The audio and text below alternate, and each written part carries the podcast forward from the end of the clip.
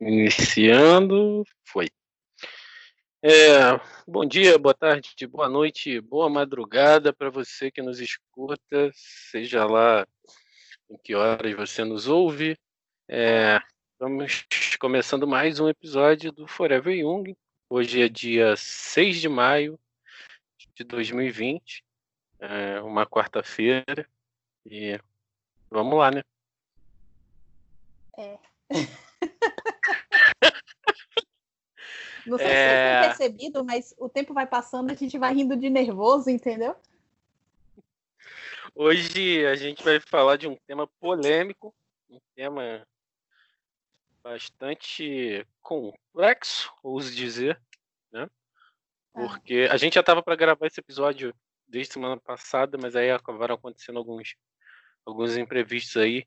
É, a gente tentando aumentar a frequência de gravação, mas a gente está envolvido com outras, com outras atividades do Hermes, né? É, quem acompanha a gente nas redes sociais está sabendo que vai vir grupo de estudo, vai vir clube de leitura, vão ter alguns cursos online, é, e todas essas atividades demandam tempo, né? Para a gente preparar e não fazer um trabalho bosta igual uns que a gente vê por aí. Aqui a gente não faz nada mal feito. Então, é, assim que as coisas se ajeitarem um pouco, a gente vai tentar aumentar a frequência do podcast. É, fiquem ligados aí nas nossas redes. A Indianara vai, vai coordenar um clube de leitura sobre as mulheres na psicologia analítica, que vai ser bem foda. Né? Uhum. E eu vou estar com um grupo de estudo aí sobre psicologia analítica também. Então procure aí, né? arroba indianarapsi, arroba psicólogo Jordan Vieira, para você se informar mais. Procura na página do Hermes, Hermes no Jungiano, para ficar por dentro do que vai, vai começar a acontecer agora na metade de maio. Certo? E não desiste da gente, tá? não desiste não, porque ó, esse aqui é o melhor podcast de psicologia analítica que tem por aí, tá? Ai, Jordan, você introduz aí porque o bagulho é sinistro, pai. Vou dar um gole aqui na minha deliciosa caipe vodka de limão com gengibre. Para falar desse assunto tranquilo. Hoje você tá é... no grau, né? Porque assim, esse, esse, era um assunto tranquilo até o dia 27 de abril. dia 27 de abril, ele deixou de ser tranquilo. É, hoje a gente vai falar de uma, de uma questão que é, é bem polêmica dentro da comunidade junguiana, né? Hum. Se é que a gente pode chamar de comunidade junguiana, mas que no dia 27 de abril houve aí a liberação de alguns vídeos pela NASA, né? Confirmando a existência de OVNIs, né? Afirmando a veracidade dos vídeos, que eram mesmo objetos voadores não identificados. Isso não significa que sejam extraterrestres. Né? Vamos ser bem sensato mas uhum. OVNI, objeto voador não identificado, algo que não se sabe o que é. E não sei se todo mundo sabe, mas o Jung tem um livro no qual ele fala sobre esses fenômenos, né? Que é o mito é. moderno sobre vistas no céu. Né? É o volume 10 barra 4 das obras completas. Que é um livro que muita gente usa, inclusive, como justificativa para tentar afirmar a existência de extraterrestres e validar esses fenômenos como fenômenos reais, né? É, uhum. E Jung, no geral, ele sofre desse mal, que é as pessoas pegarem o fato dele ter falado sobre algum assunto dentro do campo da psicologia, né? Enquanto um fenômeno psicológico, enquanto um fenômeno que incide sobre o sujeito simbolicamente, e as pessoas fazerem esse recorte e dizer, olha só, o Jung aqui está falando que o ET existe, por exemplo. Ou o Jung está falando que a incorporação mediúnica existe, ou o Jung está falando que qualquer outra coisa existe. Sendo que, na verdade, o que o Jung só poderia falar é sobre a incidência desse fenômeno no nível psicológico, né? Afinal, ele é psicólogo. Né? É, Não... mas é, é aquilo que a gente, que a gente já sabe. É.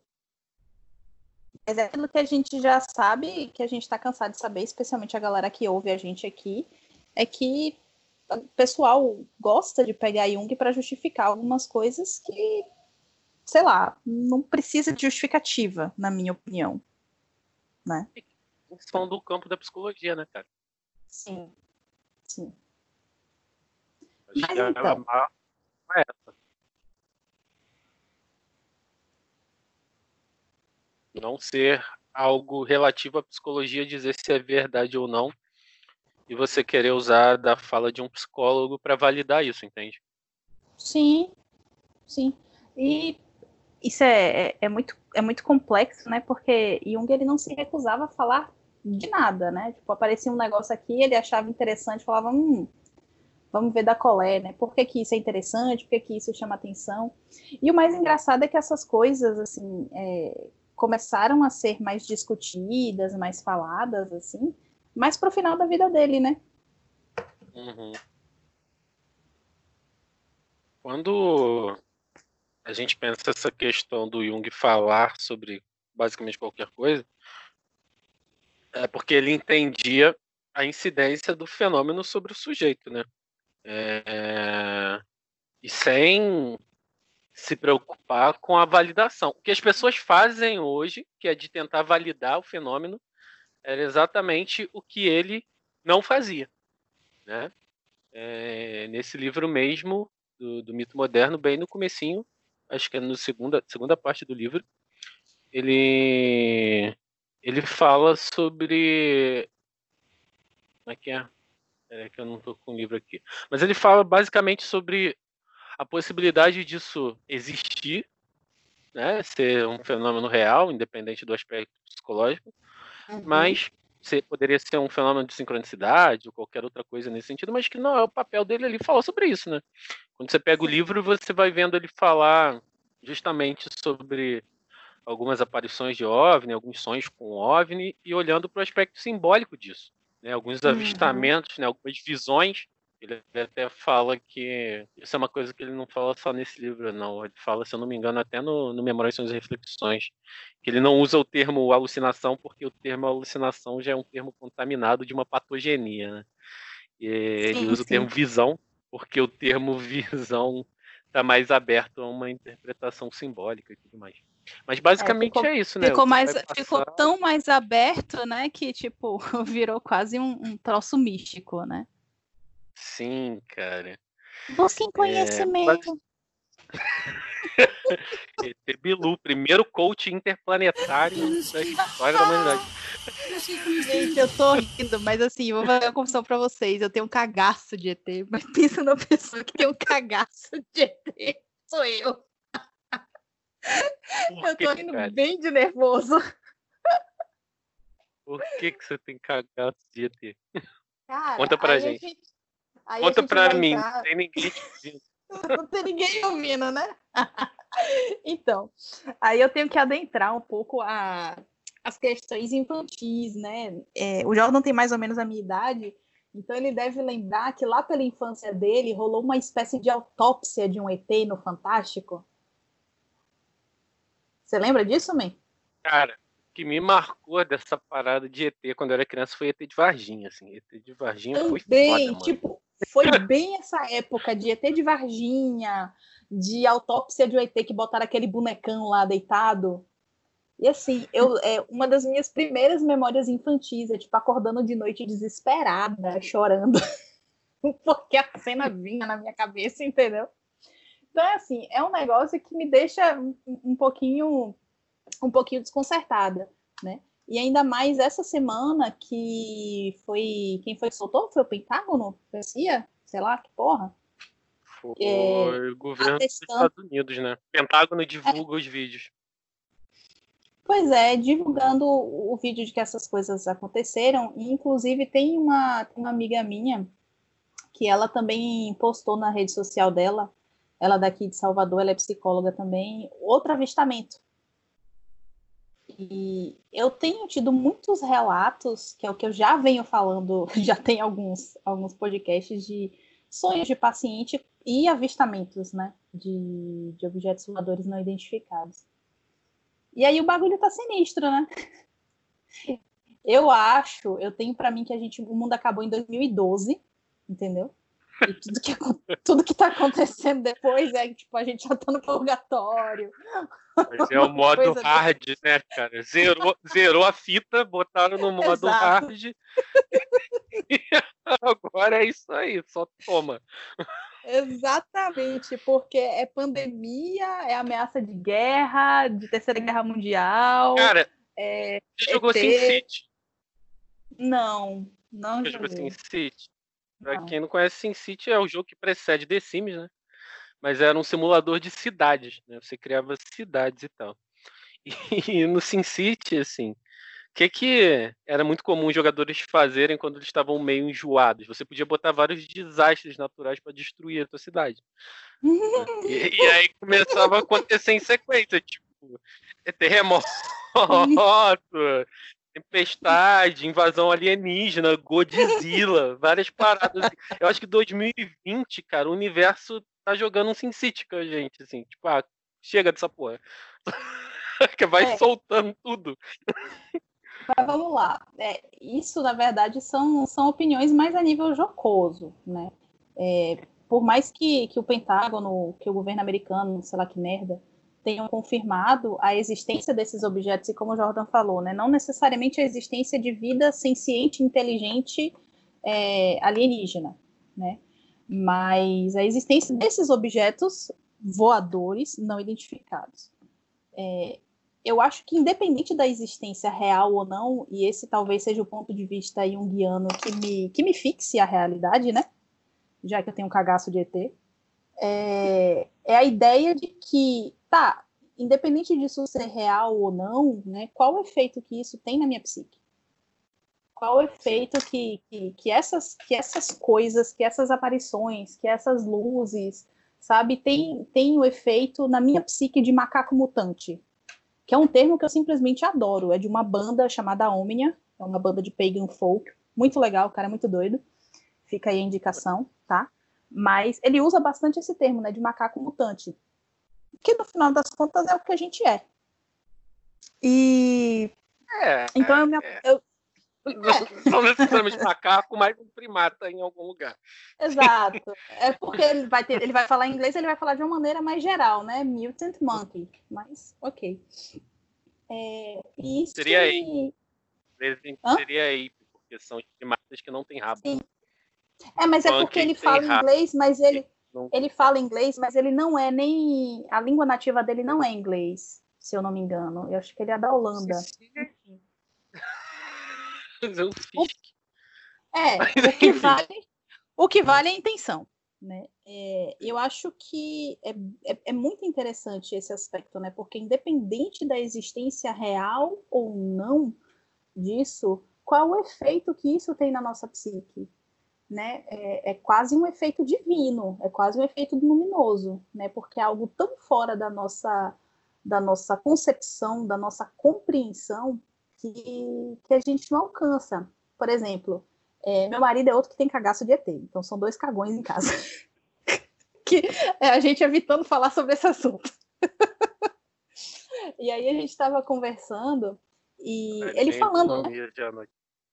Não, tô Sério, cara? Tem, tem noites que tá assim, tipo, você fecha a janela assim, tipo, porra, não quero ver, não. Mas a gente estava conversando mais ou menos o seguinte, né? Ele falando sobre essas hipóteses que a própria ciência traz, né? De tipo, ah, mas e se realmente for uma vida inteligente e tal? Eles não vão vir aqui. Tem duas hipóteses, né? Eles vão vir aqui ou para destruir ou para trozobar, ou eles não vão querer ter contato. Só que eu tava falando eu com ele, cara. Eu não escolheria ter contato. Eu, é, eu sou uma é civilização super desenvolvida, mano, eu passo batido. Ainda mais do jeito que as coisas estão. Sim, mas se ligue, é isso. A grande questão é, a gente não tem parâmetro nenhum que não o parâmetro humano para pensar sobre isso. Você percebe Sim. o quanto isso é fora da nossa realidade? A gente não tem nenhum parâmetro para trabalhar com isso. Então, é, chega a ser uma falácia antropológica, antropocêntrica, é, pensar que eles teriam a mesma linha de raciocínio que a gente. De vou vir para Trozobar. E... Né? Exato. É tipo, vou vir para Trozobar e roubar tompeiro, né? escravizar, sacou? Porque tá faltando vaca aqui no planeta. Entende? Então, é, eu acho que essa é uma, é uma das partes muito interessantes do, do fenômeno é, simbólico, do fenômeno psicológico dos objetos voadores não identificados, que é fugir completamente da nossa linha de raciocínio. Porque mesmo as nossas divindades, sejam elas quais forem, mesmo elas estando é, fora, do nosso, fora do nosso escopo humano, elas se relacionam com o humano, né? A partir do momento em que, de alguma forma, elas criaram essa realidade na qual a gente vive. Elas criaram as regras na qual essa realidade que a gente está inserido funcionam. Percebe? Mas eu, eu não sei se eu tô soando tipo o, o, maluco dos aliens, tá ligado? Ele. Mas, tipo assim, tem uma, tem uma galera que defende justamente a ideia de que todo o processo evolutivo humano e de que tudo o que acontece na Terra acabou sendo por influência e consequência, né, dos próprios alienígenas. Inclusive é o que o History Channel de a cada cinco minutos, né, cara? Eram os deuses astronautas e coisas nesse sentido. Assim, né? Então, eu acho que no final das contas, é, essa relação com o humano, ela sempre vai acontecer a partir do momento que esses mitos alienígenas falam sobre um olhar sobre o ser humano. Sim. Porque é sempre alguma coisa relacionada a self, né? Se a gente for olhar para esses mitos, são mitos de self. Né? Mitos de algum tipo de evolução, algum tipo de desenvolvimento, algum tipo de, de alguma coisa superior, né? E eles falam justamente da necessidade que a gente tem de buscar fora alguém para dar conta disso para gente. Seja para destruir, e aí falar dos aspectos de sombra, ou seja para elevar, e aí falar dos aspectos mais especificamente de self mesmo. Mas no final, no final, bem como as nossas próprias divindades, isso é uma forma de tentar dar importância para a gente no meio do que está acontecendo no universo, assim. Viu? Era isso aí. Eu não consigo ser sucinta dessa forma. Ai, meu Deus, esse homem é lindo. Eu não consigo ser sucinta dessa maneira. Concordo. É, é, é, quando a gente, quando você fala dessa ideia de, de, ser antropocêntrico, não é diferente do que foi, por exemplo, a evolução das próprias religiões e mitologias com o passar da história da humanidade, assim. Né? Tudo convergiu para dar algum sentido para o ser humano, né? Isso, isso é muito louco, né, velho? Porque caramba, a gente precisa criar essa realidade completamente externa, completamente diferente, para que a gente tenha sentido. E assim, não vai a galera agnóstica, a galera que é, que, é, que é ateia aí, tipo, achando que tá fora dessa, dessa vibração, porque não estão, né? Mesmo a própria questão da teoria evolutiva, mesmo a própria ideia da construção da ciência, isso também traz uma espécie de explicação para é, o nosso alocar-se no mundo. Então, isso também tem uma, uma, uma espécie de experiência é, libidinosa, é, como é que chama? Luminosa. Entende? Uhum. Meu Deus não, do céu, eu não, eu, eu, não, eu não quero, eu não quero ficar parecendo o, louco aqui discutindo, mas eu tô me sentindo tipo o cara do, dos aliens. É, a gente está falando aqui para quem ainda não, não manja muito dessa separação do que, que é luminoso, do que, que é libido, é, porque assim, quando a gente pensa em psicologia analítica, a gente pensa majoritariamente em libido, né? Boa parte da, da, da energia psíquica vai ser tratada como libido, ela não é diferenciada, exceto quando se fala dos fenômenos divinos, né? porque como um fenômeno divino ele tem uma característica de mobilização do inconsciente e até da própria consciência muito mais forte, né? É, o Jung tratou por outro nome. Esse nome vem, na verdade, do Otto Rank, né? O Otto Rank que começou a desenvolver um estudo sobre os fenômenos do luminoso, ainda no contato uhum. com Freud, também foi um dissidente do, do Círculo de Viena. E Otto Rank que era mecânico, cara. O cara era um mecânico e, e desenvolveu um estudo foda sobre aspectos simbólicos religiosos. Assim. Acho muito foda isso. Mas, enfim. É, então, o luminoso é quando a gente está falando dessa energia que acaba constelando o sujeito, paralisando o sujeito, mexendo com o sujeito numa profundidade que é indescritível quase, né? E quando a gente olha para os fenômenos ufológicos, né, para essas manifestações de OVNI, ET Bilu, ET de Varginha, Roswell, Área 51, seja lá o que for, a gente vê que isso de fato mobiliza as pessoas, assim, é, a ponto de rebaixar, não sei se rebaixar é a melhor palavra, mas de confundir, misturar as capacidades conscientes e inconscientes. Assim, fica tudo embaralhado, sabe? Rebaixar um bom termo nível porque você rebaixa primal, o nível da assim. consciência. Sim. Né? Rebaixar um bom termo, porque você, você rebaixa o nível de consciência e é, fica bem aquele funcionamento, né? One of us, one of us, one of us. Aquela coisa bem colmeia mesmo. Né? Sim. Né? Porque fala de um nível que é muito primitivo, né? Tá falando de, uma, de um aspecto muito mitológico. E aí, quando você tem contato com essas coisas mitológicas, religiosas, com uma carga energética enquanto símbolo muito forte, você acaba se perdendo um pouco, né, das suas capacidades normais, vamos dizer assim. Uhum. Você é meio que engolido pelo símbolo, né? Você é engolido pelo mito, assim. É a, a, o estômago da baleia, de algum jeito. Totalmente. É, eu, tô com, eu tô com um livro aqui na mão, porque é, depois que eu fiz minha cirurgia, eu tava comentando isso com o Jordan, né? Depois que eu fiz minha cirurgia e que eu tava no, no pós-operatório e tal, é, eu tive uma experiência de quase morte que, assim, eu não quero compartilhar publicamente, porque, enfim, é muito pessoal.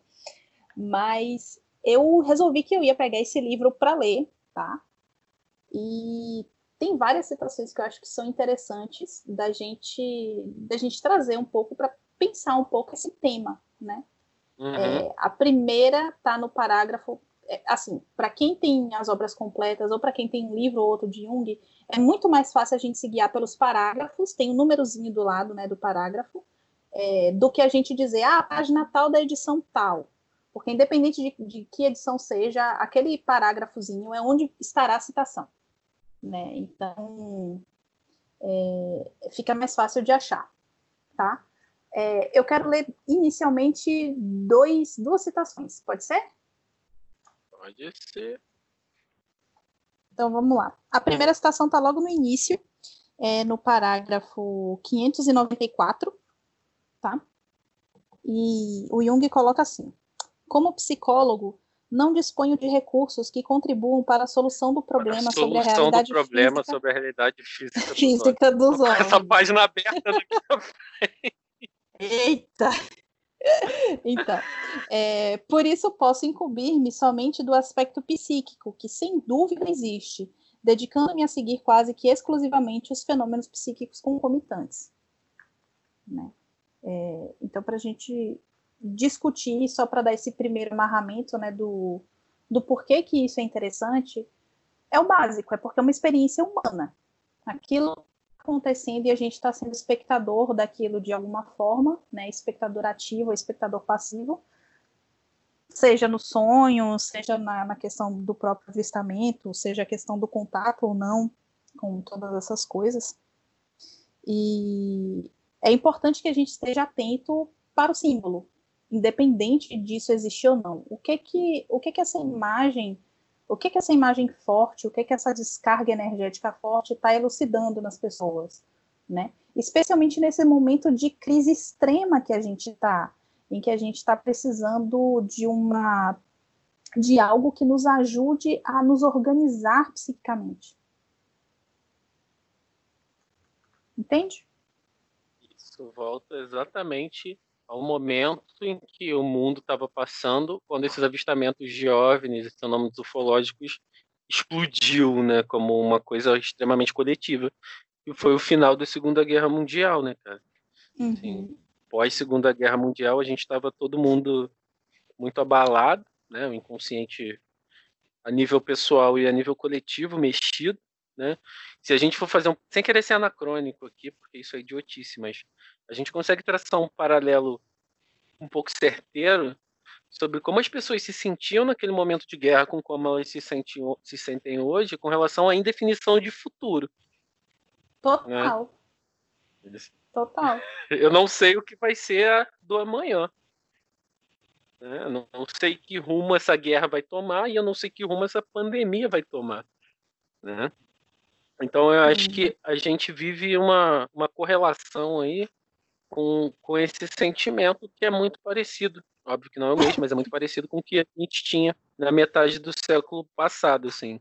E aí quando essa, essa liberação desses vídeos, essa confirmação desses fenômenos vem justamente nesse momento, eu acho que para quem estuda Jung, para quem entende a obra de Jung, para quem minimamente se dá o trabalho de usar a teoria de maneira responsável, percebe que justamente os aspectos simbólicos que ele colocou nesse livro de que os OVNIs e todos esses fenômenos têm enquanto mito, de organizar a psique, de estruturar a psique, é, para que a gente lide melhor com as situações coletivas que estão acontecendo, isso se faz concreto agora, sabe?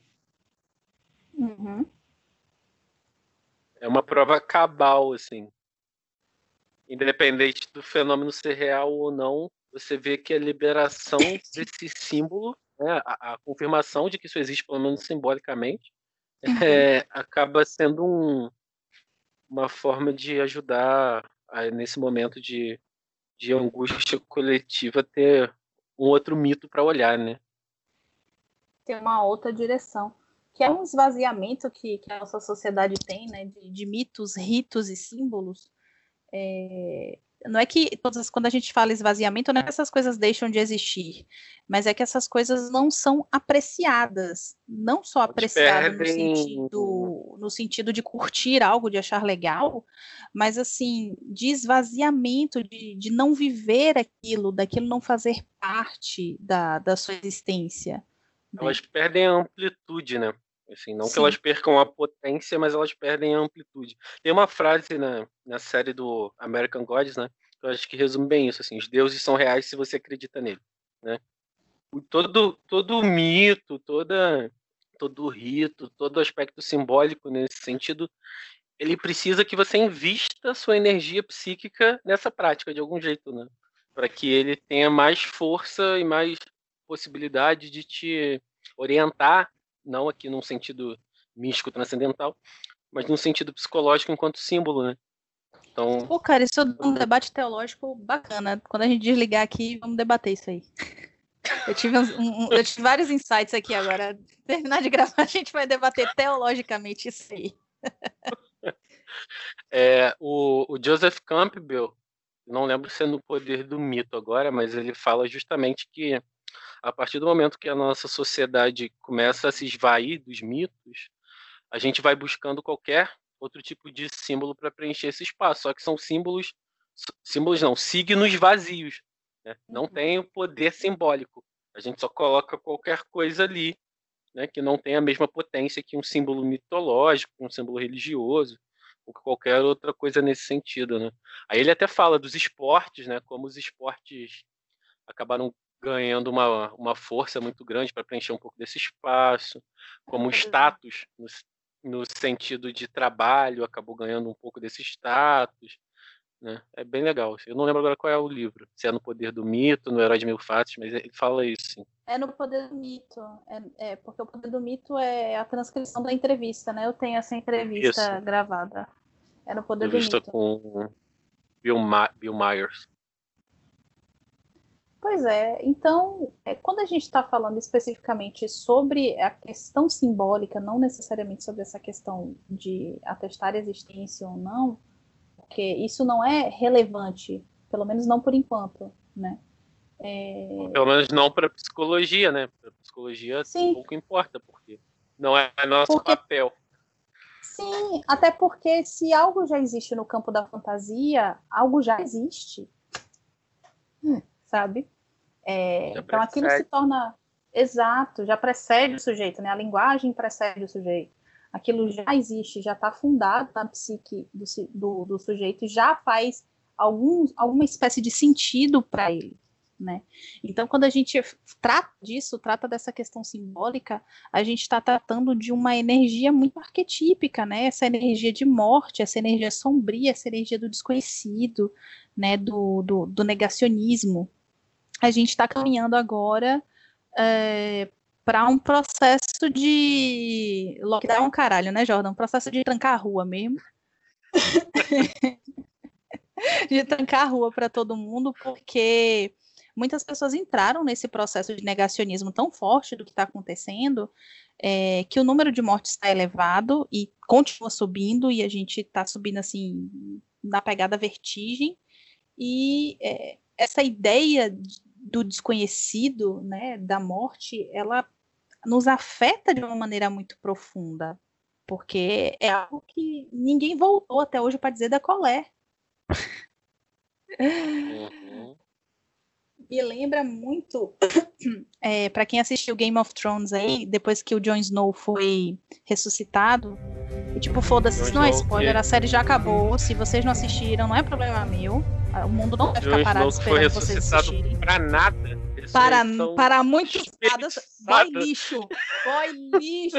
Meu Deus, como eu odiei Jon Snow nesse final de, dessa série. Puta que pariu. A mulher perdeu o trono, a mulher perdeu os pets, é, perdeu a sanidade por causa do filho da puta. Enfim, o que uma boquinha de coração não faz, né, meninas? Mas, tendo a boquinha de coração do Kit Harington do lado. a questão é que Porra, Jordan. A questão é que quando ele volta, né?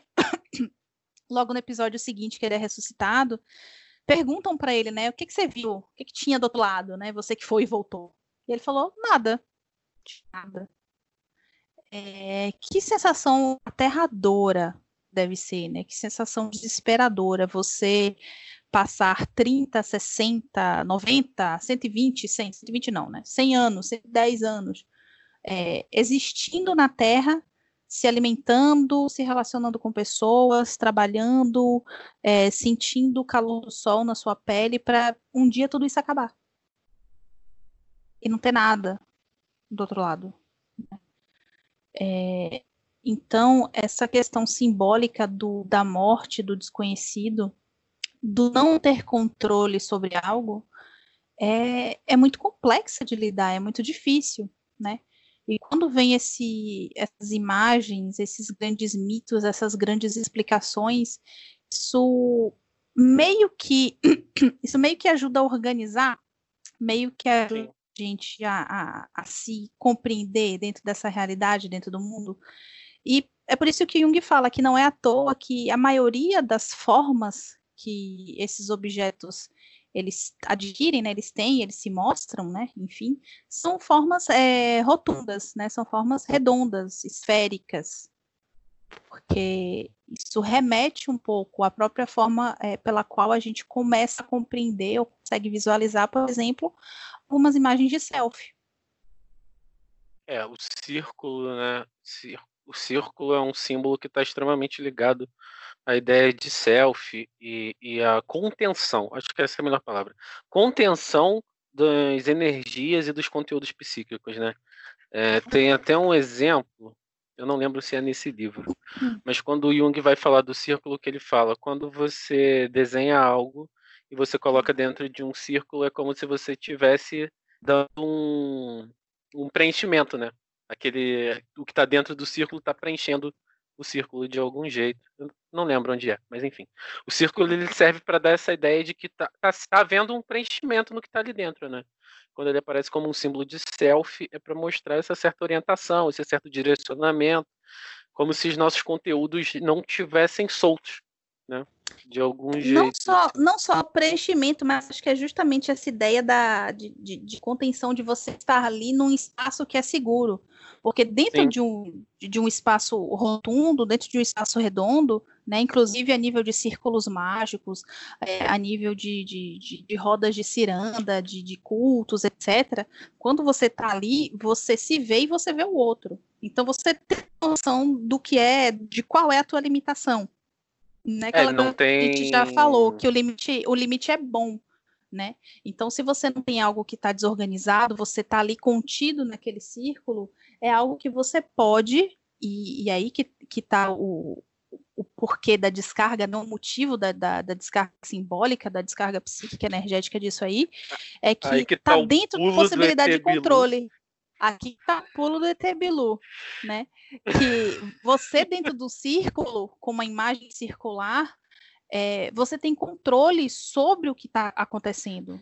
Para qualquer canto que você olhe de dentro de um círculo, o outro canto vai ter a mesma distância para onde quer que você olhe, você tem acesso ao que você, ao, dentro do seu campo de visão. Você está ali acolhido, cerceado, protegido e dentro do controle, né? É um tudo símbolo tá de equilíbrio, fora, né? Sim. E tudo que está fora é algo que você não consegue controlar. Então, quando a gente, quando a gente tem muitas dessas avistações, essas visões e tal, é, o que a gente está ali, de uma certa maneira, projetando, né, a nível humano, a nível simbólico, é essa necessidade da gente se organizar psiquicamente. Porque essa energia uhum. que o Jordan fala, é, essa energia que a gente está revivendo né, da nossa geração agora, é uma energia de morte de desconhecido muito grande no final do, do, do, da, da Segunda Guerra, as pessoas literalmente não sabiam para onde iriam ou o que fazer.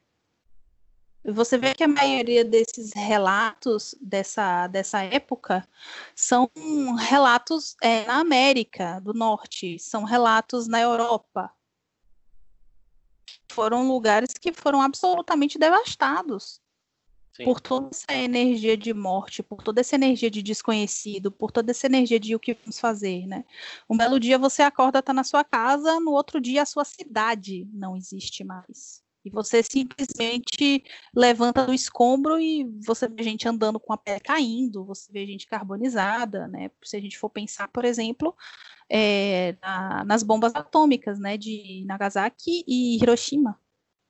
Então, é, é, é uma forma de lidar com, com uma realidade que, a princípio, não é alcançável, né? Então, é uma forma projetiva da gente encarar o, o horror do que é o real.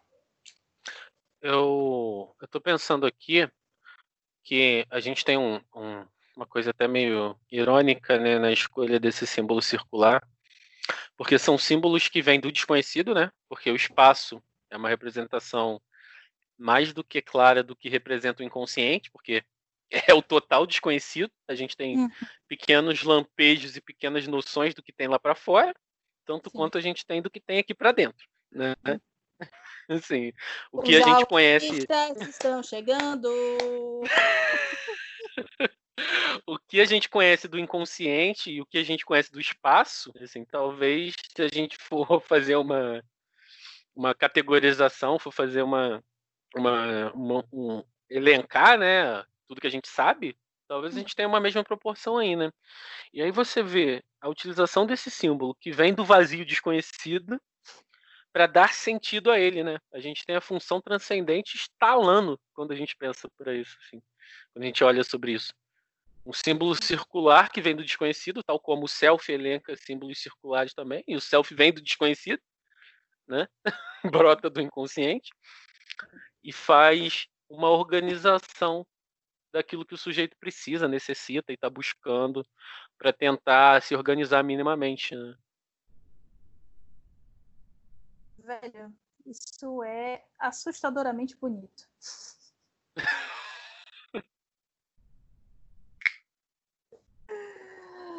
e é interessante também, né? porque não há não há outra forma da gente poder enxergar o mundo, né, que não projetivamente.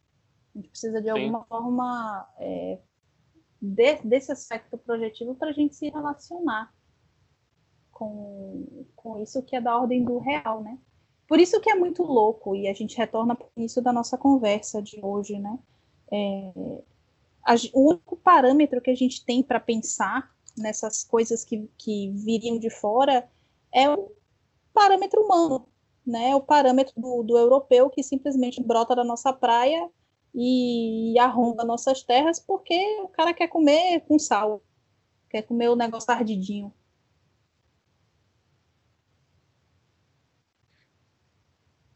Não dá para a gente conceber o não humano, né? Você vê que, mesmo nas mitologias, é, das nossas mitologias antigas, raríssimas as exceções, você tinha criaturas que não tinham características humanas em algum ponto, assim. Seja como uma antropomorfia, seja como características de personalidade humanas, né?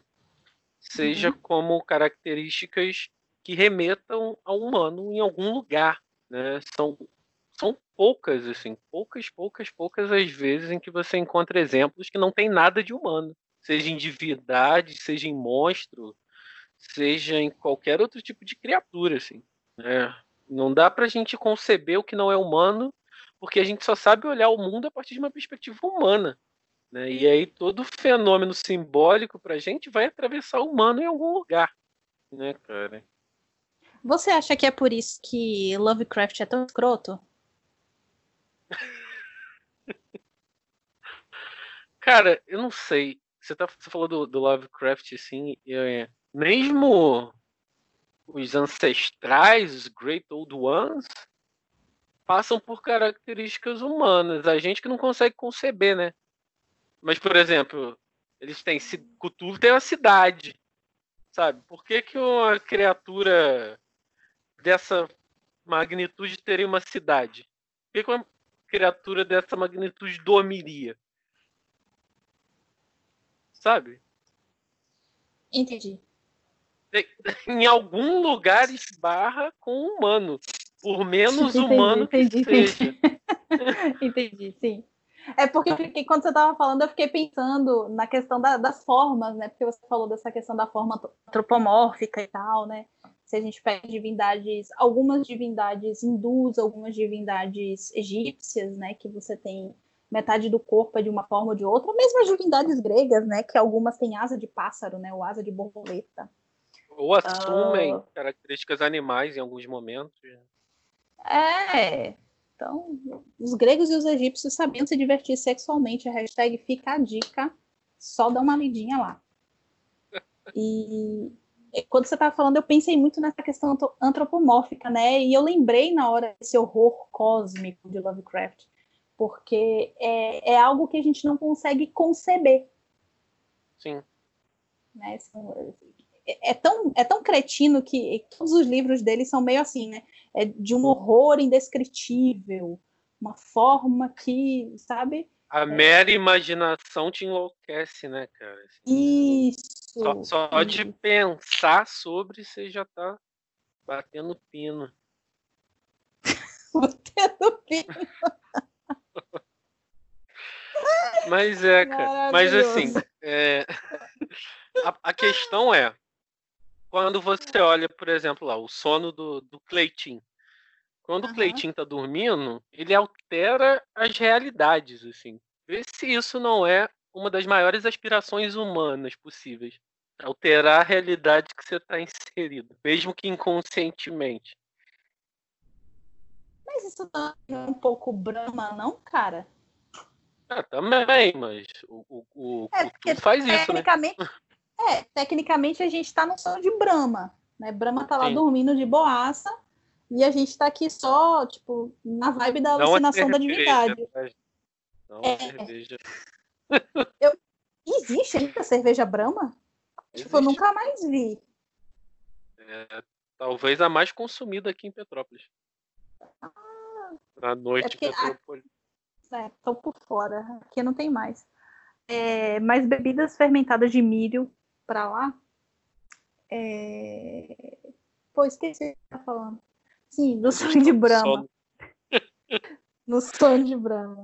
Porque é, é, muito louco pensar nisso, né? Realmente, mesmo para, o, para os parâmetros que a gente tem para compreensão disso que é infinito, para que a gente consiga colocar isso dentro de uma condição, né, de um rotundo, de uma questão de, de, de compreensão humana finita, é, a gente precisa imaginar que aquela divindade ela tem essa, esse comportamento que é humano, né? Que nós humanos, na verdade, somos apenas um eco é, um eco ínfimo, né, desse, desse comportamento que é da ordem do divino.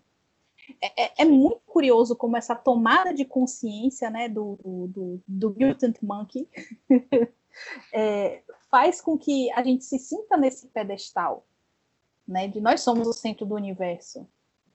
Porque nós é o que a gente precisa, né, cara? Sim. Cara, pensa assim, numa questão acho de aleatoriedade. A gente na cara. Ah, acho que a gente precisa vergonha na cara. Mas é, pensa numa questão de aleatoriedade. Olha, olha para probabilidade de num planetinha desgraçado qualquer no meio desse universo infinito no surgir da galáxia, né? Uma vida inteligente, assim. Tipo, é preciso dar um porquê, né? É preciso dar um sentido para isso, né? Quando na Idade Média, finalzinho da Idade Média, a gente tem toda essa questão de tirarem a Terra como centro do, do universo, né? A gente sair desse modelo que era muito cômodo, né? E é o que os terraplanistas fazem hoje, pensar a Terra como um lugar muito especial, porque isso dá um conforto psicológico, né? A uhum. gente cai num abismo, assim, porque, porra, se a Terra não é especial, então cadê o Deus que eu acredito que está aqui olhando por mim? Era. E é, tá por isso que a igreja... mundo, parceiro! Por isso que a igreja teve todo esse movimento de negar, né? Assim, a gente fala muito do Galileu, mas a gente sabe que na verdade não foi só ele, né? O Kepler já fazia essas observações, já eram observações que até existiam na época da Grécia Antiga, mas foi o Galileu que botou o último prego no caixão, né, cara? E quando isso acontece, é uma ferida narcísica para a humanidade gigantesca. E aí, se a gente lembrar lá do Freud, né, a gente sabe que a religião tem um papel que é um papel de amparo, quase que de superego, assim, né? Uma coisa do, do paizão, simbólico, obviamente, né? Mas que vai instituir alguma lei, mas também dá algum amparo. E aí, quando você perde isso, o que, que você faz? Se o Deus que te protegia não tá mais ali, porque a Terra não tá no lugar que disseram que tava, e aí, maluco? Segura essa marimba aí. Bate o pino. Entendeu? Uhum. Então a gente precisa, né, como um mecanismo de defesa mesmo, buscar mitos e, e questões que dão esse sentimento de, de ser especial. Se a gente levar isso para o nível individual, assim, a gente sabe uhum. que na psicologia analítica, um dos aspectos fundamentais é o processo de individuação, né? O processo de individuação é um desenvolvimento do sujeito para as suas potencialidades, para ser o melhor que ele é de algum jeito. Se a gente individualmente tem essa necessidade de fazer esse movimento, de se desenvolver e se conhecer e dar sentido, porque a individuação é dar sentido para a nossa existência, né? um sentido que é só nosso, um sentido que é único, porque o sentido da minha existência não necessariamente é o mesmo, não necessariamente não, nunca vai ser o mesmo que o seu, porque somos sujeitos diferentes. Uhum. Se a gente tem essa necessidade individual, imagina quando diversas pessoas se somam num grupo que já é um grupo que fica com um rebaixamento de consciência mais baixo dentro de um contexto religioso.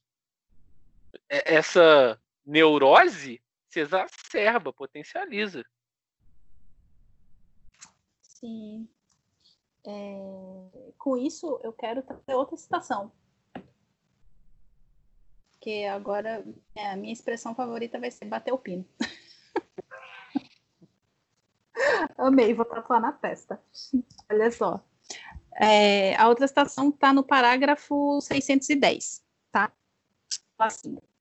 Na atual situação de ameaça no mundo, em que se começa a perceber que tudo pode estar em jogo, a fantasia produtora de projeções amplia o seu espaço para além do âmbito das organizações e potências terrestres, para o céu, isso é, para o espaço cósmico dos astros, onde outrora os senhores do destino, dos deuses, tinham sua sede nos planetas. Isso fala, é, para mim também, da forma como a gente, no nosso paradigma é, tecnológico, visualiza e compreende o mundo. Sim. eu acho que tem uma, uma coisa aí, assim, eu não sou entendedor de questões ufológicas, eu posso estar falando uma grande besteira. Se eu estiver falando merda, sintam-se à vontade para me corrigir depois, assim. Mas pelo que eu me lembro, você tem algumas raças, né? Você tem algumas facções, algumas distinções entre os alienígenas. E alguns deles estariam até no interior da Terra, se não me engano, são os reptilianos, né? Que viveriam nas profundezas do planeta de algum jeito e nos influenciariam para o mal. Enquanto você tem outras classes, outras raças que são mais desenvolvidas e estão em guerra com os reptilianos e estão tentando meio que salvar caralho, a é humanidade. É Porra, me ajuda. É... Tá E aí, a, a questão fundamental é o quanto a gente faz uma ampliação de um mito básico da humanidade, que é essa dualidade de bem versus o mal, como uma necessidade de buscar esse amparo simbólico, assim. Sabe? Você olha para as mitologias ancestrais. Você tem algumas divindades. Divindade não, porque divindade no geral é neutra, né? Mas você tem algumas criaturas que são boas, outras criaturas que são mais, e existe um conflito entre elas e a gente está no meio. Né? Você leva para a mitologia judaico-cristã, Deus de um lado, Lúcifer do outro, guerra espiritual. Você leva para a questão dos alienígenas, alienígenas bondosos, alienígenas malignos, e a gente está no meio, sabe? É sempre alguém tentando nos derrubar e alguém tentando nos proteger. E aí, se a gente lembrar daquela configuração, que é óbvio que a gente não tem apenas um modelo, né, uma ideia de como poderia ser uma configuração da, da psique, mas um dos modelos, se não me engano, é do Edinger, o self fica hum. exatamente hum. no meio, né, como um círculo no meio. Aí do self para cima se estende o inconsciente pessoal e o ego, e do self para baixo a sombra inconsciente coletivo. Levando em conta que o self é o sujeito como ele é, e aí para baixo está a sombra, vão estar tá os aspectos recalcados de pensamentos negativos, de medo, de raiva e de impulsos destrutivos. E para cima vai estar tá o ego, que de alguma forma, numa configuração mais saudável, vai estar tá tentando te proteger desses impulsos. O sujeito real está no meio, saca? Hum. E é isso. ETs do bem, ETs do mal, deuses do bem, deuses do mal e o ser humano no meio. Rapaz, curioso isso, né? Que a gente só substituiu é, reptili só back por reptilianos. Sim. Sabe? É, eu, eu acho isso é, engraçado, curioso, interessante, porque a, a, a nossa. Existe um certo perigo aí, né? a nossa cegueira para essas coisas fazem com que às vezes elas tenham um, um tamanho muito grande, né? Que inclusive é, eu vou ler outra citação que eu acho que, que cabe, você vai entender o que, que eu estou querendo dizer. que é a seguinte, é, na, é no, no parágrafo 677, né? Ele começa com essa citação, depois ele fala um bocado de coisa e ele vai para outro pedaço que eu vou ler, que é assim: O maior conhecimento do inconsciente equivale a uma vivência mais ampla e uma conscientização maior, e por isso nos proporciona aparentemente novas situações que exigem decisões éticas. Para mim, ficou claro que, contrariamente à compreensão geral, a inconsciência não representa uma desculpa, mas é muito mais um delito no sentido próprio da palavra. Então, é, eu fico com essa impressão de o quanto a nossa inconsciência sobre o nosso funcionamento, é, sobre o que nós somos e qual é o nosso, qual deveria ser o nosso papel nessa vida em que a gente está. E isso eu estou falando sem nenhuma carga espírita nem nada assim, mas essa existência que você tem nesse momento, né? Qual é o teu papel no mundo? Qual é o teu papel na tua vida, né? O quanto essa inconsciência é, faz com que coisas adquiram um tamanho que às vezes elas não têm. E que mesmo que elas tenham esse tamanho, é, se, é, se é algo que está para além do seu controle, né? Para além do seu planetinha, para além da sua camadinha de ozônio, para além do seu satélitezinho fofo, o que, que você vai fazer sobre isso? Se está além do seu controle. Entende? Uhum. É, e eu acho muito interessante como todas essas narrativas elas precisam ser criadas e endossadas e reforçadas em cima para o sujeito simplesmente não lidar consigo. É, é atribuir sempre a forças externas, né, cara? É. Esqueçam por esse tá momento, tá galera, merda, que. São Esqueçam por esse momento que, que. Exato. Tipo, esquece por um momento que todas essas coisas podem de fato existir foda-se se existe ET ou não, tá? Mas qual é o teu papel nesse mundo? Será que você é só mais uma peça dessa simulação para você ser uma grande resposta para o grande pensador supremo? Ou e mesmo você sendo essa essa peça ou não, né? Qual é o teu papel nessa existência, nessa realidade? Já que você está aqui e você é um, um macaco mutante consciente que, que você vai fazer com, com, esse, com isso que, que, que é seu, sabe? Projetar é porque... a responsabilidade de todas essas resoluções e problemas nos outros? Você é ruim porque a Rainha Elizabeth é uma reptiliana? Pensar a existência como um grande The Sims, cara, te exime de ter que fazer alguma coisa, né? Porra. Tem é. alguém clicando lá. Só que eu esperava que essa pessoa que tá jogando comigo usasse o clapalços para ganhar algum dinheiro. Mas, enfim. Eu queria um ódio. pra onde, com quem que eu reclamo, né, cara? Bota esse cheat aí para mim, por favor. É, né? Mas exime a gente de responsabilidade. Se são os ETs, se é Deus, se é o diabo, se é minha mãe, se é meu pai. Assim, pode ser todo mundo menos eu, né? Uhum. No Assumir final responsabilidade contas... por si mesmo é foda, mano. É, no final das contas, certo mesmo tava o ET Bilu. Tipo, busquem conhecimento, mas não só conhecimento sobre o, o, o reptiliano XYZ, sobre é, Chubinigurati, sobre o caralho a quatro que seja, né? Mas busque conhecimento sobre si. Qual é o teu papel dentro da tua vida? Você você está sendo protagonista da tua vida ou você está deixando que as situações levem você adiante, né? Qual qual a preponderância das tuas escolhas? Qual é o teu papel dentro dessa pandemia? Está organizado? Você está desorganizado? O que, é que você poderia fazer? Porque, por exemplo, eu sei que você não pode, é, se você não é Bolsonaro, se você não é, é o prefeito de São Paulo, sabe? Se você não é nenhuma dessas pessoas que tem uma representação política, uma representação de poder, eu sei que você não pode mandar trancar a rua, não pode proibir as pessoas de sair de casa, etc. Mas e a tua responsabilidade para lidar com isso é, na medida que o teu braço alcança? Será que é realmente interessante você fazer reunião com seus avós, você fazer festinha com seus avós nesse momento, com as pessoas que têm uma vulnerabilidade maior? Será que é interessante você estar tá fora de casa? na casa do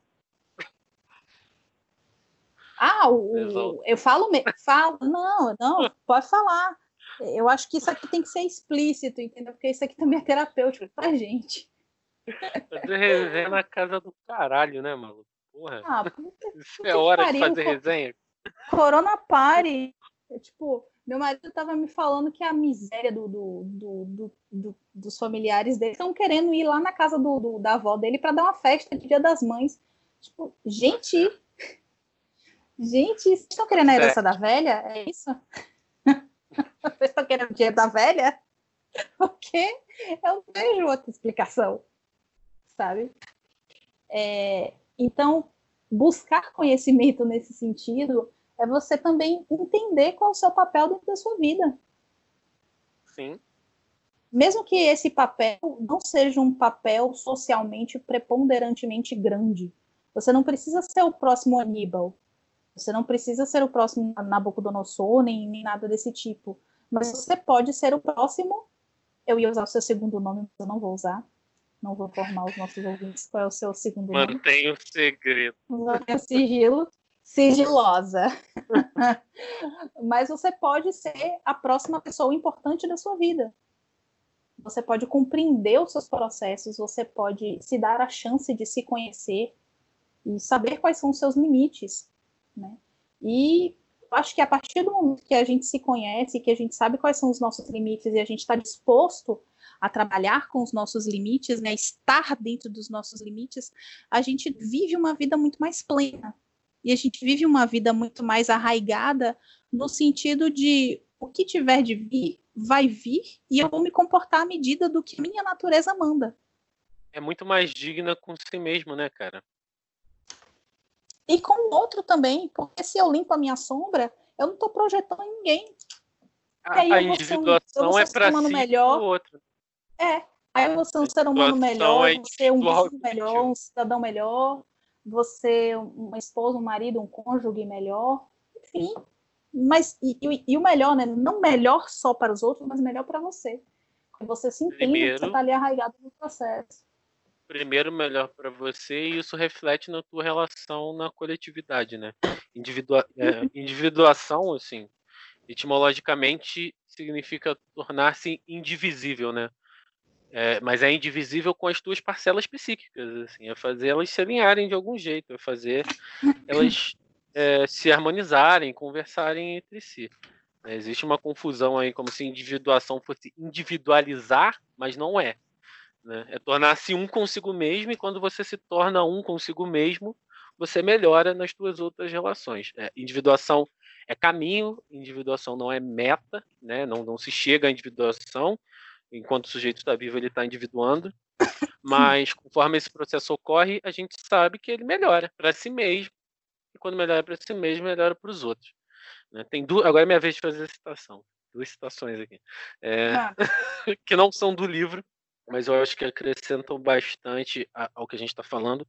Tem uma frase do Jonga, né, nesse último álbum que ele lançou, na música Outro Patamar, que ele fala assim: se cada um é um universo, quem salva uma vida salva o mundo inteiro. Seja protagonista da sua história, pega a folha e muda o roteiro. E, e mano, isso é total assumir a responsabilidade por você, assim. Saca? A gente está falando aqui Dronga é foda demais. A gente está falando aqui de, de um universo e de entes que vêm de fora para dar conta, mas o que, que você está fazendo por você, né? É exatamente o que você estava falando. Qual é a tua responsabilidade no meio disso tudo, assim? E a outra frase já é um pouco mais, mais antiga, né, que uhum. reza a lenda que ela dá dos oráculos gregos. Conhece-te a ti mesmo e conhecerá os deuses e o universo, né? Uhum. Tá, tava no pórtico sem... de Né? Exatamente. Sem conhecer a si mesmo, cara, você vai ficar aí. Só um bonequinho no The Sims desse universo gigante.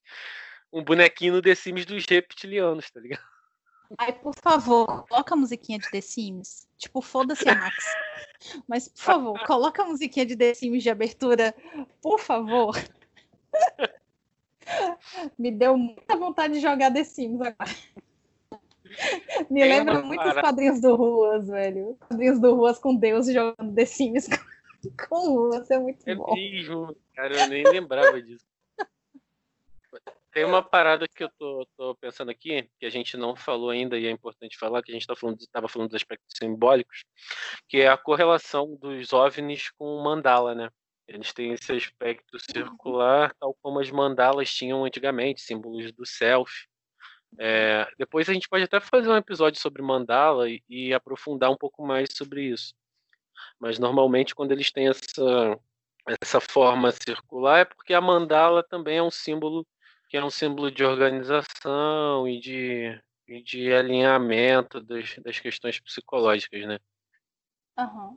É quase, foi quase o Jung fala que foi quase uma evolução desse símbolo, né? Você para de projetar ele num papel, num tapete, é, e joga e projeta ele para céu, cima. né? É. é. Quase um bate-sinal. Exatamente. É... Sábio, se você estiver ouvindo isso, manda um beijo pra gente. O importante, inclusive, gente, é inclusive vamos, vamos, já que eu abri esse parênteses, vamos parar aqui. Sávio, muito obrigada. Você que juntou a gente, entendeu? Beijo no seu coração, seu lindo. Indiretamente. Indiretamente foi ele que a gente, hein? Valeu, Sábio, te amo. É, um dia a gente conta a história de como eu e Indiana a gente se conheceu pelo Facebook. É. É. Nos comentários de uma publicação de um amigo em comum, assim, que, curiosamente, foi um cara que eu usei como referência bibliográfica na minha monografia, assim, sem nem saber quem era. A sincronicidade, é. ela dá volta. Ah, meu filho, esse, esse mundo é redondo. Igual um OVNI. É, ah, nesse, nesse podcast nós somos globaloides, tá? Então. Segue fora a terraplanista. deveria ser, né? Busquem conhecimento. Qualquer um, qualquer um com três neurônios funcionando deveria ser. Não é uma questão de crença, tá, gente? Você pode acreditar no que você quiser, mas quando você tem evidência, negar o que é óbvio é um mecanismo muito infantil, assim. É um mecanismo infantiloide. E aí a gente olha para o cenário político que a gente está vivendo e só o que a gente vê são mecanismos infantiloides de negar a realidade dos fatos, né? Por quê? Porque a realidade dói, essa, mano. essa França armou. Ave Maria. Fiquei suada com esse comentário. Beijo, Fran, sua linda. A, a, realidade dos fatos ela é dolorosa e a gente que tem que lidar, assim. Se a gente não lida com a realidade e usa a fantasia de maneira exacerbada, isso é sintomático. É preciso olhar para isso, assim.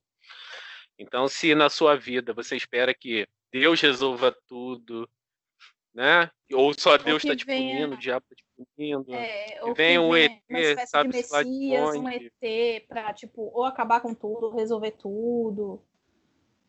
Tem uma coisa errada, irmão. Você não está vivendo sua vida. Exatamente. Tem que olhar para isso aí, porque é sintoma. É, e é sintoma grave. Grave mesmo no sentido de algum tipo de falha não necessariamente moral, mas uma falha na percepção da realidade externa. Uhum. Né? Que mecanismo de defesa é esse, assim, que não te pode fazer olhar para o que está rolando no mundo lá fora? Recorrer à fantasia às vezes é necessário, sempre, assim. A realidade é foda, mano. Assim, a realidade dói pra Sim. caralho e não tem como escapar disso. Então, às vezes, a gente vai fantasiar necessário sempre. Agora, fingir que as coisas que estão postas não existem, maluco, aí é foda, né? Ai, suspiros. Mas sim, eu cortei você, desculpe. Retorne a sua linha de raciocínio.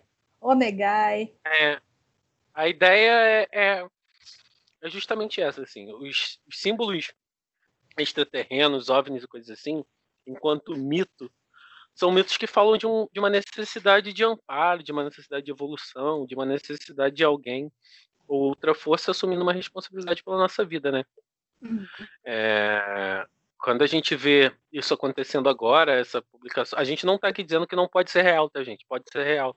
Só que, assim, não é meu papel enquanto profissional de psicologia dizer se ET existe ou não. Estou um pouco uhum. me fudendo para isso.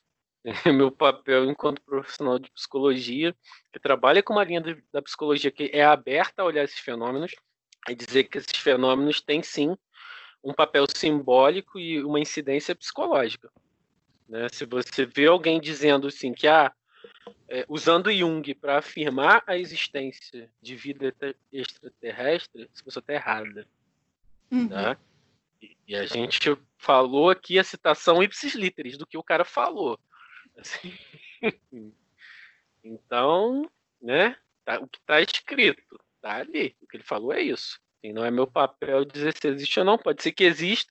E aí, se existe, pode ser isso ou isso, mas aqui eu quero falar do aspecto projetivo que isso tem. É isso que interessa, é isso que interessa pra gente aqui. A gente não está uhum. dizendo que você não pode acreditar, porque a gente não tem nada a ver com a sua vida, você faz o que quiser dela, não é problema meu. tem que cuidar da minha, Indianária tem que cuidar da dela. Exatamente. Aí, né? Mas é importante entender que o aspecto simbólico, psicológico disso é isso, são esses mitos. Você pode acreditar que existe sem problema nenhum. É, só não acredita em terra plana, não, e não seja antivax, porque isso bota a vida das outras pessoas em perigo. Agora, acreditar em, em ET, cara, tranquilo. Pode acreditar, sendo real ou não. Desde que você olhe. Desde que não, né? Não tô aqui pra cagar regra pra vida de ninguém, não. Faz o que você quiser. Mas entenda que tem um aspecto simbólico por trás disso. E fala dessa coisa divina de, alguma, de alguém ou algo que está por trás das coisas que acontecem, que pode salvar. É uma projeção inconsciente de uma necessidade de alguém que dê conta do que seja lá o que for esteja rolando, enquanto angústia. Uhum. Então, por favor, gente, é, lidem com as suas questões na boa. na moral. na moral. Não precisa ser com a gente, pode ser com outro terapeuta. Tá? É. Lida com as suas questões. Não, não, não se auto-sabota nesse nível, não. Porque, é, tipo, é, é, bem fácil de coach, mas é isso. Você vai continuar sendo coadjuvante na sua vida até quando? Se você for espírita, mesmo se você for espírita, essa existência enquanto fulano de tal é só essa, irmão. A próxima você vai vir em outra coisa. Se você acredita em metempsicose, a próxima você vai vir como uma larva, um inseto, um sei lá o quê. uma árvore que vai virar papel para alguém limpar a bunda ou desenhar. Então, é, é importante você estar tá, você tá vivo e, e, e ativo na sua vida. Pelo menos eu acho que é, né? Reza a lenda, né? É, é, o, o, tema, para a gente já ir fechando, amarrando o assunto, uhum. é, o tema é um tema que comove, é um tema que mexe, é um tema que mobiliza, justamente porque fala de uns mitos aí ancestrais, né? Tem uma ligação com a maneira como a gente estabelece a mitologia, a necessidade que a gente tem de mito. A gente precisa de mito, cara. E, e aí eu não estou falando do excrementíssimo, não. A gente precisa de mito real, né? Mito mesmo. Uhum. Não esse tipo de coisa que tá por aí. Se bem que a eleição dele já prova isso, né? A gente precisa de mitos. Estampa isso, escancara isso. É, mas a, a gente precisa. A, a, gente é simbólico, o ser humano é simbólico, o ser humano precisa do símbolo, o ser humano precisa de elementos que ele não explica para tentar explicar a realidade. Né? Quando Jung vai falar da função religiosa, ele está falando exatamente disso. Assim. A gente vai sempre buscar alguma coisa meio transcendental ou alguma coisa que foge né, do, do nosso alcance em algum nível para explicar o mundo. E curioso curioso pensar, né, para quem não sabe ainda, que a função religiosa, por exemplo, pode ser ocupada pela própria ciência. Sim. Né? A, função, a, função, religiosa tem como é, como movimento da, da, da psique explicar a realidade, né? seja ela de uma maneira mágica, fantasiosa, ou de uma maneira que faça sentido para o sujeito. Então, tentar explicar tudo com um, um uso exacerbado do pensamento científico, por exemplo, também é um sintoma de tal sintoma não, porque sintoma remete a uma coisa negativa, né? Mas é um sinal de que a ciência está ocupando a função religiosa na tua vida. Assim. Na verdade, eu acho que, é, até de maneira sombria, mesmo para os cientistas, aliás, especialmente para os cientistas, a ciência ocupa esse lugar da função religiosa. Né? É, não, o que a gente está querendo dizer aqui também não é que todo mundo tem que ter uma religião tem quem quer. Na verdade, eu, eu, acho que não é nem tem quem quer, tem quem pode. E. Tem quem dá tem conta, né? Exato, cada tem a religião e o sacerdote que merece, né?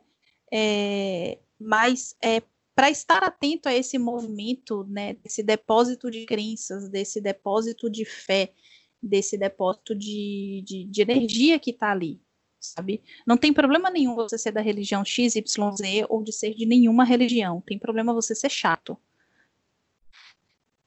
Sim. Né? Não, não me importa se você acredita no grande espaguete místico. Só não enche o meu saco. Tá? Não enche o saco das pessoas. E esteja ciente que essa é uma função que ela se processa de várias formas, né? E aí a gente pode parafrasear o Freud, né? É, na verdade, não é a sexualidade que é perversa e polimorfa, mas é a função religiosa que é perversa e polimorfa. Ela se expressa das mais, das mais variado, né? E estar consciente de que a nossa necessidade é uma necessidade simbólica, né? A gente está no mundo via símbolo, é, eu acho que já é um ótimo começo. Sim. Como diria Etebilu, busque conhecimento. Busque conhecimento. Mas busca conhecimento para dentro, tá? Por favor. É, e busca conhecimento mais certinho, né? Pelo amor de Deus, ajuda a gente. Não busca só para fora, não, que dá merda.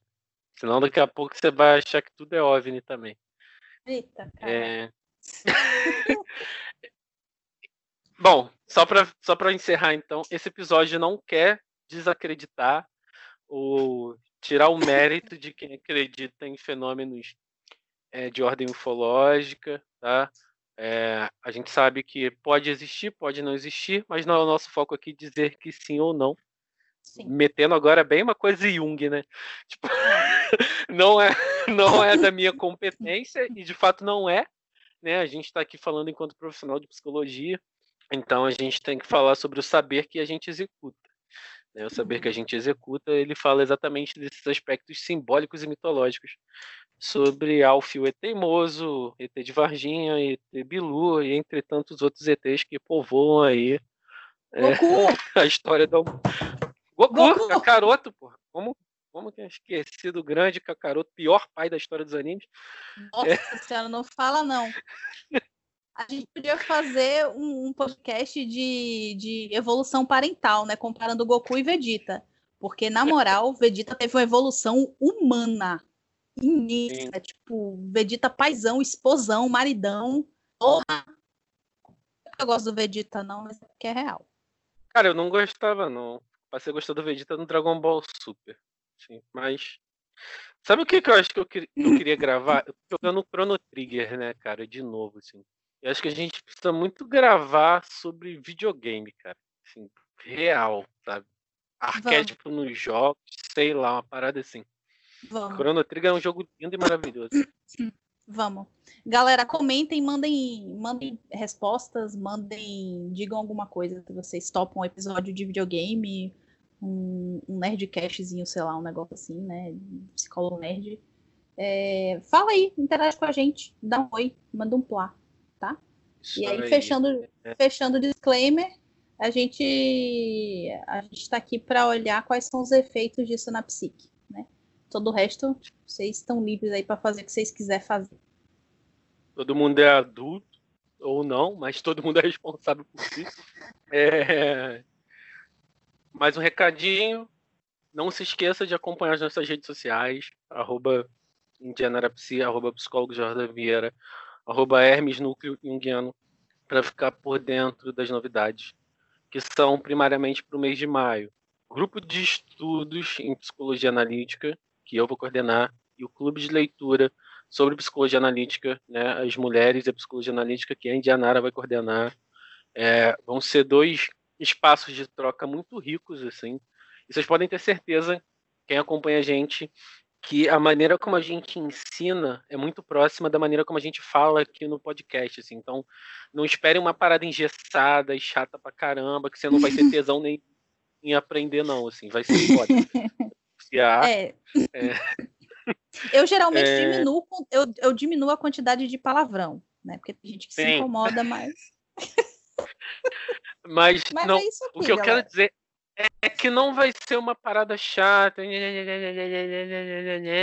é, e não vai ter esse chorume esquizomístico, tá? A gente trata a psicologia analítica com todo o respeito que ela deve ser tratada é, e a nossa missão com o Hermes é de facilitar o acesso a isso, permitir que as pessoas possam olhar para a psicologia analítica e para Jung sem essas interferências né, que as pessoas usam para poder justificar as crenças uhum. pessoais. Aqui não tem isso não. Aqui a gente olha para a psicologia analítica da maneira como ela é, como está escrito e como foi escrito, né, sem justificar o que um ou outro acredita. Certo? Aqui é Mactube, irmão, tá escrito. Aqui tem informação, Rogério. É, então acho que é isso. Segue a gente lá se você não segue. Segue o nosso podcast onde quer que você nos escute, seja no Spotify, no Deezer, Google Podcast, sei lá, a gente está aí pela internet, a gente está igual o Tron, cara, a gente está na internet inteira. É... Se você chegou até aqui, coloca, eu não tenho cagaço de ET. busque conhecimento. Hashtag busque, busque conhecimento. É, deixa a gente saber o que, vocês estão achando, falem com a gente. A gente responde, a gente é legal. Pode falar nas nossas páginas, pode falar na página do Hermes. É, mandem ideias, dicas, sugestões. Esse, esse é um projeto que assim, é um projeto bem gratificante para a gente de fazer, porque uhum. ele é um, um rompimento com o status quo, né? Assim, ele é subversivo pra caramba. Então, deixa a gente saber o que vocês estão achando, agradecer a todo mundo que já ouve frequentemente, a nossa audiência cresce vertiginosamente, assim. Isso é, é muito maneiro. É, tanto a audiência nacional quanto a audiência internacional. Então, muito obrigado a todo mundo que nos escuta, muito obrigado a todo mundo que curte o que a gente fala. Compartilha o podcast, assim, explana para geral.